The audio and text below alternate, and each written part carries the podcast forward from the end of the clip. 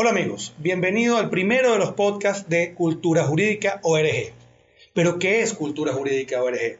Somos un tanque de pensamiento, un laboratorio de ideas, que por un poquito más de un año hemos estado en la realidad venezolana dando opiniones sobre temas jurídicos, historia, nuevas tecnologías, sociales, muchos otros temas también. Nos acompaña el día de hoy César Pérez y Rubén Guía. Desde hace más de un año, como estábamos hablándoles, resulta que la realidad venezolana, el hecho social, las nuevas tecnologías causan revuelo. Y nosotros, como de manera, digamos, eh, amistosa, sin el acartonamiento propio de los, de los salones de clase, hemos llevado estas conversaciones desde librerías, teatros y se nos abre esta nueva oportunidad de invitarlos a ustedes para que con este nuevo formato, para que a través de las redes sociales opinen, propongan temas y en fin, entre todos nosotros pensar y elaborar la Venezuela que necesitamos. Uno de los temas que llevó mayor este, tratamiento y desarrollo es la parte histórica. En tal sentido, tenemos a nuestro amigo César, César Pérez, al cual hemos denominado el cronista del centro. ¿Por qué el cronista del centro? Porque resulta que de la manera eh, divertida, de manera muy dinámica, los hechos históricos, tanto nacionales como regionales, así como los hechos curiosos de la ciudad, los hemos llevado a distintos este, ámbitos. Hemos hablado de la venezolanidad, pero no solamente nos hemos quedado en la parte de la historia, también hemos hablado de nuevas tecnologías, el año 2018 vino cargado de un fenómeno grandísimo, importantísimo, que eran las criptomonedas. Si bien existían desde mucho tiempo atrás, bueno, finales de 2017 salió algo maravilloso, que fue, bueno, la apertura del, pública de tratar de las criptomonedas. Y Rubén Guía fue, digamos, el pionero en el centro de, esta, de este tema. Hoy en día hemos llevado esas conversaciones ya a muchísimos otros niveles y también eh, los traeremos a este, a este nuevo formato. Los dejo entonces, eh, en primer lugar, con César, que nos va a, explicar cuáles van a ser sus, proyectos y ya con este nuevo formato, además de, de los que hemos venido haciendo. César. Queridos amigos, ¿cómo están? Eh, siempre es un placer para mí dirigirme a todos ustedes realmente eh, las personas que siempre han tenido eh, la bondad de acercarse a nuestras charlas, de acercarse a nuestros eh, diferentes encuentros con la gente, nos han demostrado sentirse satisfechas, por lo menos por el trato que intentamos hacerle, siempre intentamos de una manera fructífera a la historia nacional y en general a las cosas que pasan, a las cosas que acontecen. Es decir, no solamente ser unos recitadores de historia, por el contrario, intentar encontrarle una razón, intentar entender los diferentes mecanismos que han obrado en la generación de la nacionalidad venezolana. Pero realmente hemos intentado también, valga la redundancia, por todos los medios, no quedarnos solamente con lo más inmediato, sino ir hacia los mismos orígenes de la sociedad occidental, entender cómo Venezuela, que es un país que se encuentra inmerso dentro de la occidentalidad, que en algún momento fue una de las provincias ultramarinas del Reino Español, actualmente se encuentra en el estado en que se encuentra. Desde un primer momento siempre hemos intentado acabar con la leyenda negra a la cual yo siempre me refiero cuando hablo de estos temas. Es decir, esta suerte de doctrina, esta suerte de Padre Nuestro que le enseñan a todos nuestros muchachos en las aulas desde su más joven edad, de que en un primer momento aquí vivían los indígenas que eran la quinta esencia de la bondad.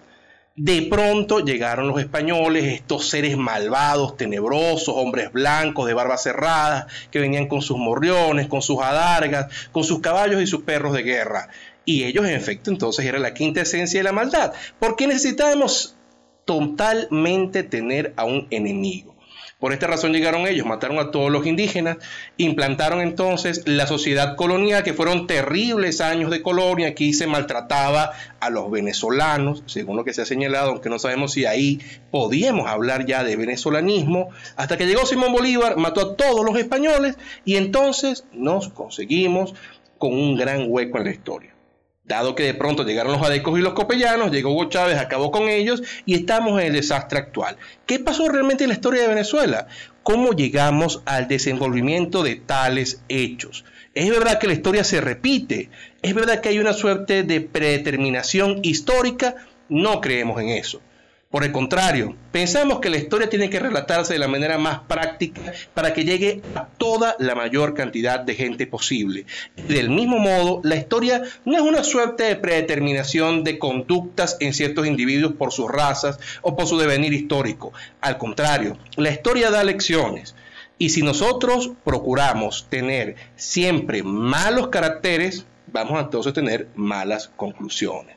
De este modo, creo que lo importante ha sido siempre observar todos los hechos históricos desde la perspectiva más sana, más amigable, intentar ver qué podemos rescatar de ellos y no contar que Venezuela solamente haya sido un fracaso, una pobredumbre. Al contrario, estamos llenos de posibilidades. Del mismo modo, el Centro de Cultura Jurídica también se encargó de contar acerca de las nuevas tecnologías, como ya lo ha dicho Roberto al inicio de este podcast. Y por ello tuvimos a Rubén Guía Chirinos el año pasado hablando en una gran cantidad de foros, espacios e incluso escribiendo artículos sobre cómo estas tecnologías podían coadyuvar a la ideología venezolana, incluso al venezolanismo y más allá. ¿Qué nos cuentas de eso, Rubén? Bueno, sí, César, efectivamente en, el, en Cultura Jurídica ORG siempre hemos apostado a la tecnología. Si se pueden ver eh, casi todas nuestras, nuestras, nuestras charlas, nuestra, nuestro contenido ha estado siempre colgado en la tecnología, en nuestra página web, en nuestro canal de YouTube. Y bueno, en particular una tecnología que a mí me gusta muchísimo, que son las criptomonedas, porque complementa todo este tema que hemos tratado también en, nuestro canal y en nuestros escritos, que es la, eh, filosofía política del liberalismo y, la reducción del Estado para mayor libertad individual, ¿no? Entonces, bueno, eh, seguiremos en este formato hablando sobre estos temas, eh, profundizaremos sobre puntos en específico, tú bien lo señalaste, el, el petro, que bueno, vamos, podemos adelantar que el petro es lo que es una anticriptomoneda, eh, puede ser cualquier otra cosa menos eso, por, por un millón de razones, pero eh, que no vienen al caso en este momento por, temas de tiempo, pero eh, queremos llevarlos en algún momento a, desarrollo más específico, a desarrollo más, más profundo, eh, que creo que la gente lo, pide mucho, ¿no? Quiero, quiero aprovechar este momento, primero para presentarnos ante las personas, porque quienes nos conocen, digamos, ha sido en formatos muy, muy específicos, ¿no? Hemos ido a librerías, a, universidades. talleres, pero más del taller que, que, instalamos de, liderazgo político para jóvenes, ¿no? Pero ya este, este nuevo formato, lo que estamos buscando, y a eso lo, extendemos la invitación, es, bueno, aquí estamos es para desarrollar los temas e incluso tener los más amplios invitados y conocimientos aquí. Entonces, la intención es métanse, suscríbanse, escriban y opinen, e incluso opinen a favor o en contra, pero lo importante es generar contenido. Surge este, este proyecto porque cuando uno entra en Internet y vemos la cantidad de temas, por supuesto de relevancia nacional, pero que carecen a lo mejor de un piso que nosotros, no porque lo sepamos, nosotros lo estemos estudiando, sino que podamos invitar a las personas. Sí, dar, ese grano de arena allí desde, el área de conocimiento de nosotros. Y precisamente entonces eh, nos hemos encontrado con este proyecto de hacer determinados podcasts que tengan de vez en cuando un tema en específico. Y precisamente dado lo que queremos hacer, todos los venezolanos están pendientes el día de hoy, hoy es 3 de enero cuando hacemos este video, sobre qué va a pasar el 10 de enero del año 2019. Eh, nos han preguntado en infinidad de partes acerca de esto y por ello entonces siento que aquí estamos tres personas tres ciudadanos venezolanos, que no solamente somos abogados, tenemos estudios de cuarto nivel en Derecho Constitucional, se me ocurre que en cuestión de dos minutos cada uno de nosotros dé su opinión acerca de qué va a pasar el 10 de enero en este primer podcast del año 2019. ¿Te gustaría comenzar, Roberto? Claro que sí. Yo sé clarito lo que va a pasar. Va a venir una, una etapa, una etapa, una, una, una plataforma de mayor ilegitimidad.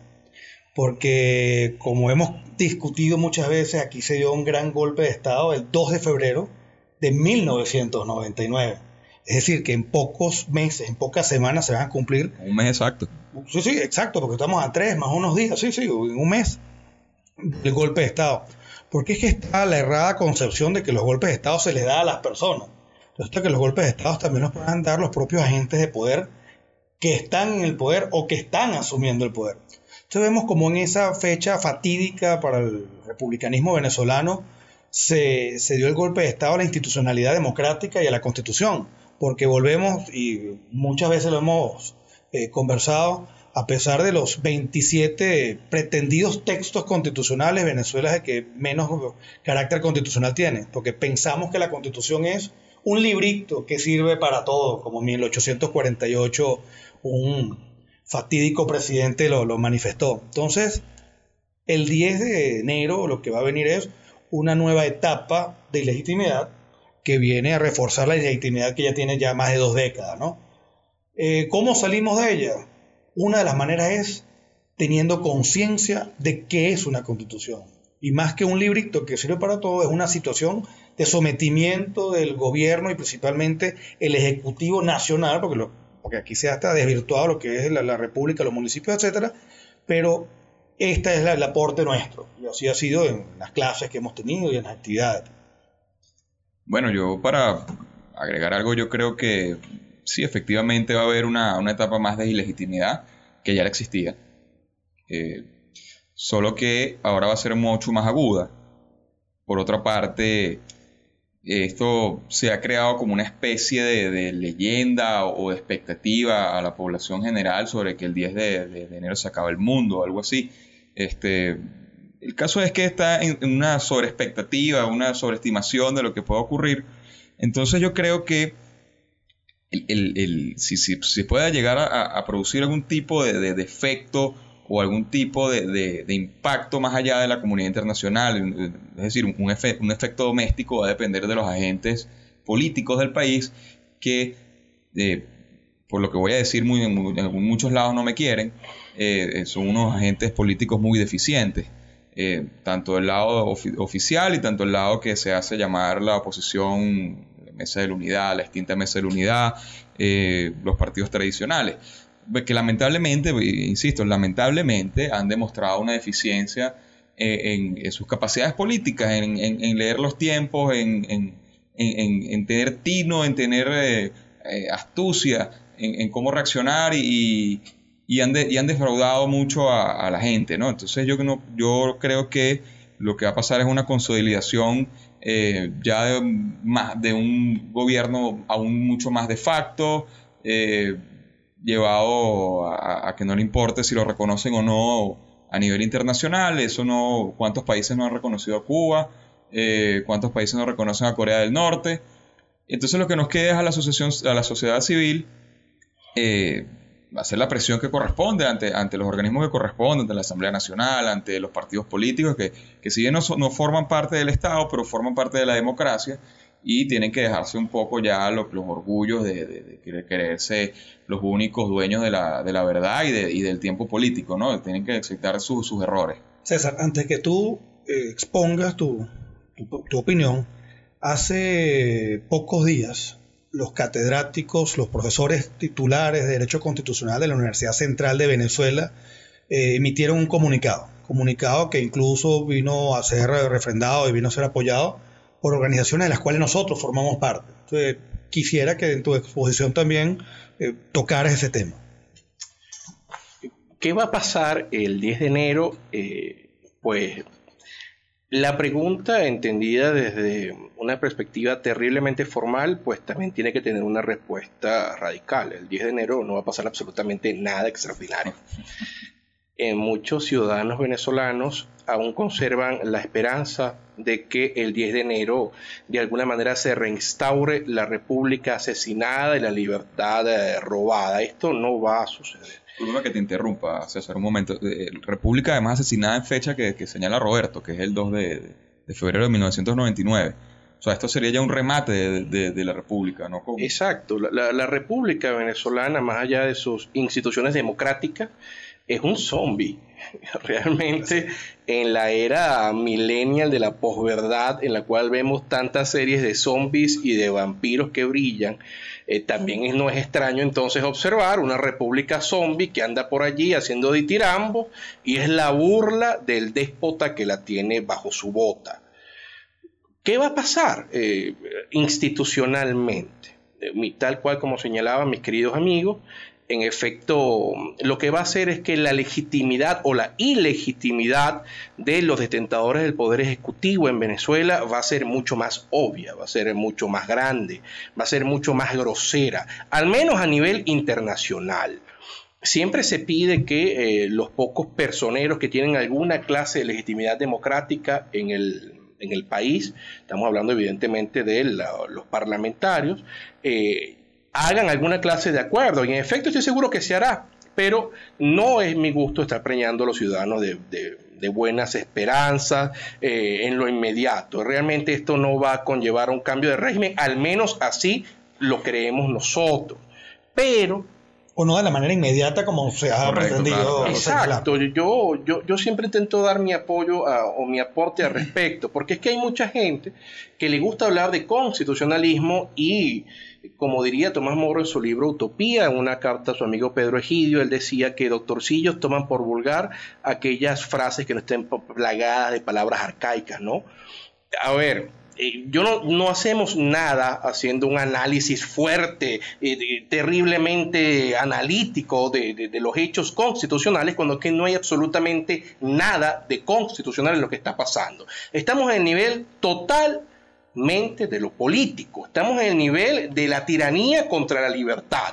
Y esto no, no tiene un análisis. Date cuenta que interesante, mira qué interesante se ha tornado este primer podcast, ¿no? Que eso era a lo mejor un tema para un podcast este, específico, pero, la, ya estamos aquí. No, no, ya que estamos, ya que estamos, no, no, y la, fecha sí lo amerita. Pero entonces esa es la intención, o sea, tomar un tema y desarrollarlo. También me gustaría decir, o sea, tú tienes unos libros que son una maravilla, o sea, aquí también pudiéramos traer algún libro este, para comentarlo. Sí, no, no, y que la, idea es que la gente proponga temas. Eh, puede ser, hoy es el tema del 10 de enero, mañana puede ser un tema de historia, de marxismo, de eh, interpretación constitucional, derecho civil, o, ¿por qué no?, un tema de, de actualidad cualquiera que sea.